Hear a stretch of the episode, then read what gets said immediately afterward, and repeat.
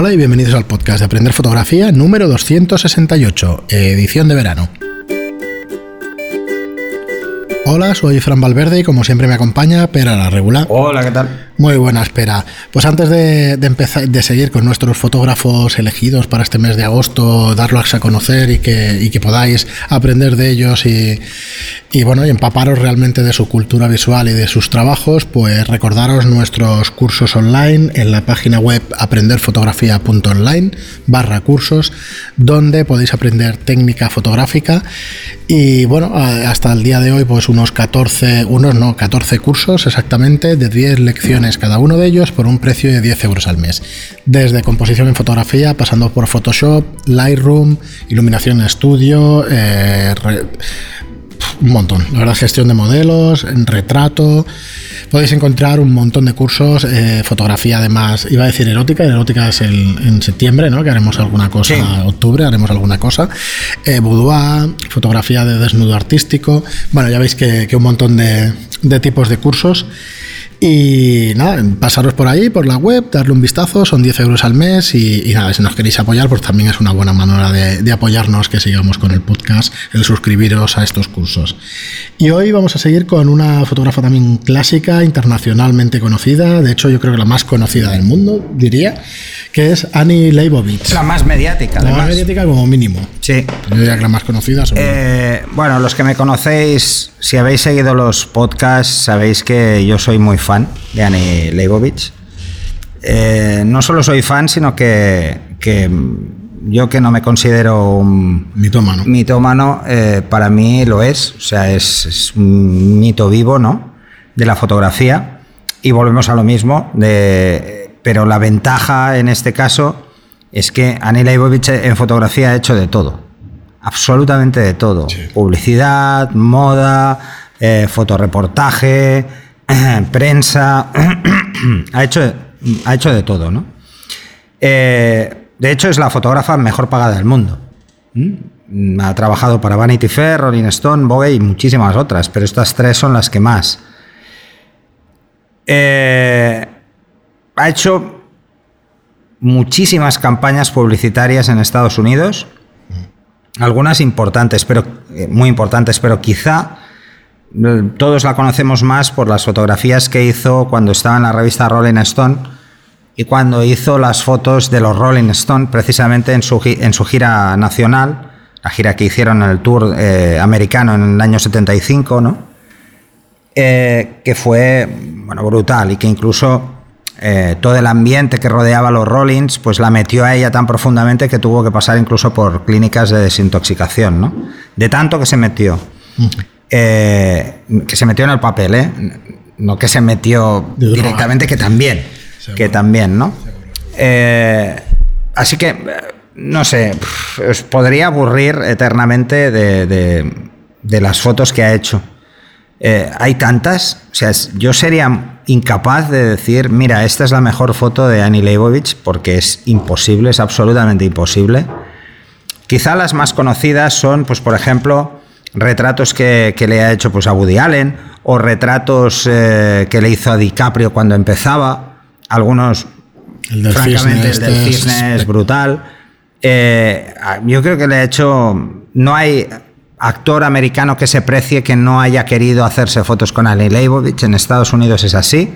Es toda una institución. O sea, que te haga fotos Annie Leibovitz es como un premio a tu carrera, sea cual sea. Eh, yo he tenido la suerte y el lujo de poderle hacer fotos, pues por ejemplo, a una persona que le hizo fotos a Annie Leibovitz, que es Ángel Corella, al cual admiro como bailarín y como coreógrafo. Eh, y entonces, pues bueno, no os diré lo que me dijo Ángel, pero, pero es mentira, evidentemente, que le gustaban más las mías que las de Annie y no me lo creo. Lo siento Ángel, pero es verdad. Eh, eso es así. Y entonces yo creo que no hay actor o, cantante o bailarín que se precie que, no, en Estados Unidos que no haya pasado por su cámara.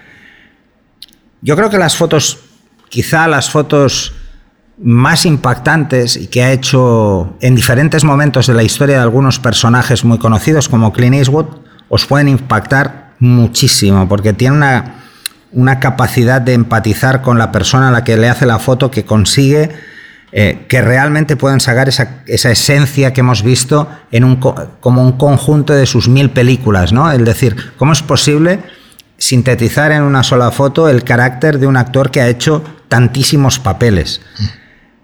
Eh, las fotos de Barisnikov son francamente exquisitas. Eh, las fotos que hizo, pues por ejemplo, para, eh, lo diré, para Disney, que hizo una serie mmm, fantasiosa sobre, con actores famosos sobre las, los, sí, sí, las los películas cuentos, de las que películas, son porque muy desde buenas. Peter Pan hasta todo. Sí. Y quizá su foto más icono- icónica, que es la que la hizo también saltar más a la fama, aunque ya la tenía, ya la tenía por las fotos de los Rollins, pero que la hizo saltar a la fama es la última foto de John Lennon vivo. De hecho, ella salía del estudio y el mismo día fue asesinado John Lennon, que es en la que está desnudo abrazado a Yoko Ono, y que fue portada de Life. Eh, poco, poco hay que decir. Ah, La verdad es que os puede fascinar tanto su fotografía y es tan diferente, ha tenido tantas evoluciones a lo largo de, su historia como fotógrafa que mm, la convierten en un referente. Esa capacidad de adaptación a los tiempos, esa capacidad de pasar del químico al digital de una forma muy rápida, eh, del no estar supeditada a las normas de la moda y transgredirlas constantemente. Eso solo lo pueden hacer los genios. Mm, Los genios y, y los genios vivos, que es mucho más difícil, porque la mayoría de grandes fotógrafos han sido reconocidos después de muertos. Yanni Leibovitz está, ha estado reconocida durante más de 30 años, o sea que... La foto esta del Equipop, o sea, rompe totalmente las normas de composición. Eh, de las manos he hablado- cortadas, sí, varias esta foto he veces. hablado varias Porque es que veces. ahora la veía otra vez, dice las manos cortadas. Todo, el tío sí, sí. descentrado. Sí, dices, no, "Hostia, no, no, no, no, no, es, no es- sigue nada y en cambio tiene un magnetismo y es de un impacto sí. brutal. Eh, hay una foto que a mí me fascina de Clint Eastwood, por eso he sacado este personaje que se está en una furgoneta de estas americanas sentado con el brazo estirado, que me parece fascinante. Eh, no sé de qué película es, pero, pero además ha tenido la oportunidad de hacer foto fija en algunas de las grandes películas de la historia del cine. Los miserables, ahora veía Y en imágenes Los y dices, Miserables "Hostia, tiene Los unas Miserables". fotos de, de, de portada, Lobezno. eh, sí, es que sí. nunca me sale su El Hugh nombre. Hugh Jackman. El este. Hugh Jackman este, pero es que siempre me sale Lobezno. lo Yo sé. diría que esto es los puentes de Madison, el que dice. No, ¿Esto es los puentes de Madison? No lo sé, no estoy seguro. Es posible. No, no. No, será esa. Es- es- del está Gran más mayor aquí. El Gran Torino, a lo mejor. Eh, y tampoco. No lo sé. Tampoco porque no este no no es. Pero bueno, es igual, no lo sé, no sé de cuál es. Pero es brutal, a mí me, me parece, me parece genial. Pero es que fijaros un poco en, en sus fotografías y yo creo que si intentáis enumerar las personas a las que les ha hecho fotos, os podéis acabar, podéis acabar locos. Mira, hay una fotografía que a, a mí me fascina muchísimo de Annie Leibovitz. Es que hay muchísimas, ¿eh? Eh, que es de, de una campaña que hizo para Louis Vuitton, que sale eh, el director de cine, ostras, estoy muy mal, el, eso, el Francis Ford Coppola con Sofía Coppola, y la verdad es que me da igual que vendan maletas, te lo juro, la escena parece sacada de, precisamente de Memorias de África, y la escena es muy buena, ¿no? Padre e hija ahí, no sé, me, me parece fascinante. Eh, las, y las fotos de Mick Jagger son las mejores que ha tenido en su vida, ¿no? Eh, sobre todo cuando era joven, son muy, muy espectaculares.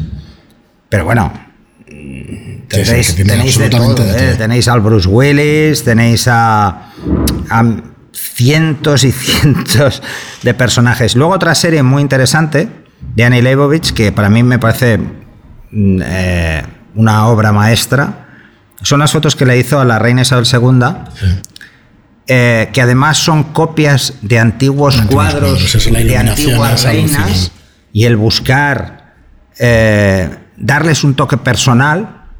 Hay una foto que a mí me fascina, que ahora no la encuentro, de esta serie, que ves a la reina Isabel II de Inglaterra sentada en medio de un salón llena de joyas al- hasta la saciedad, o sea, no tiene un espacio sin joya, eh, un balcón abierto Mm, y mirando hacia el balcón y te da pena. Es como diciendo, eh, pobre señora se ha pasado encerrada en palacio toda la vida. O sea, lo tendrá todo, pero le falta igual lo que tenemos el resto de los mortales, que es poder salir a la calle. O sea, es, es una venta publicitaria tan heavy que además choca, ¿no? Llega a chocar, llega a ser muy impactante esa foto, cuando realmente eh, tenemos mucho más que envidiar que al revés, ¿no? Eh, muy bien, pero no, es, hacerle fotos a Karl Lagerfeld, ya me dirás tú, o sea, es un lujo, es un lujo, ¿no?